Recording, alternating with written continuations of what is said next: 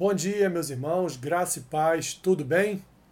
O texto que eu quero compartilhar com os irmãos hoje está lá no livro de Atos, capítulo 2, do versículo 37 ao versículo 41, que diz assim: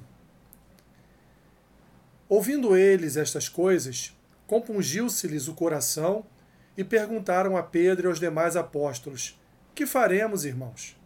Respondeu-lhes Pedro: Arrependei-vos e cada um de vós seja batizado em nome de Jesus Cristo para a remissão dos vossos pecados, e recebereis o dom do Espírito.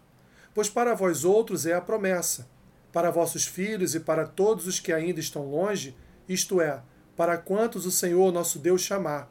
Com muitas outras palavras deu testemunho e exortava-os, dizendo: Salvai-vos desta geração perversa. Então os que lhe aceitaram a palavra foram batizados havendo um acréscimo naquele dia de quase 3 mil pessoas. Meus irmãos, Deus tem um chamado para as futuras gerações. Deus tem um chamado para os seus filhos, para os seus futuros filhos. Deus tem um chamado para toda a sua casa, Deus tem um chamado para a sua família. O chamado de Deus não é só para hoje.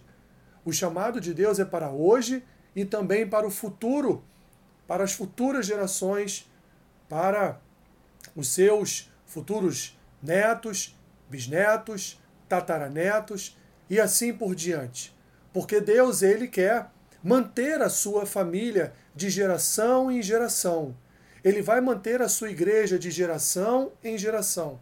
Portanto, Deus não quer uma igreja só hoje. Deus quer também uma igreja no futuro. E essa igreja será formada por quem?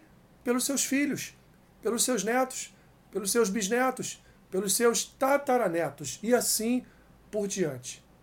Portanto, meus irmãos, Deus, ele quer realizar uma obra na tua casa, na tua família. Ele quer estabelecer uma aliança perpétua para as tuas futuras gerações.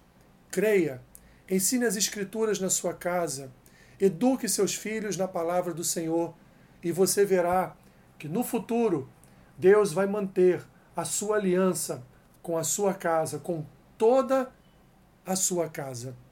Creia nisso, como diz aqui, como diz o autor de Atos, como nos conta aqui o livro, o livro de Atos.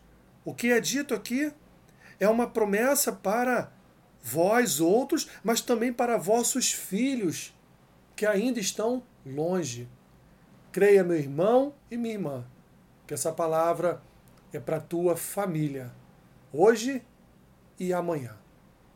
Senhor, obrigado por tua palavra, porque ela tem promessas de vida não só para nós, mas também para a nossa família, para a nossa casa. Abençoe o dia do meu irmão e da minha irmã. Seja com eles, Senhor, guia seus passos e venha suprir todas as suas necessidades em Cristo Jesus. É o que eu te peço e a oração que eu faço, em nome de Jesus. Amém. Que Deus te abençoe, rica e abundantemente. Amém.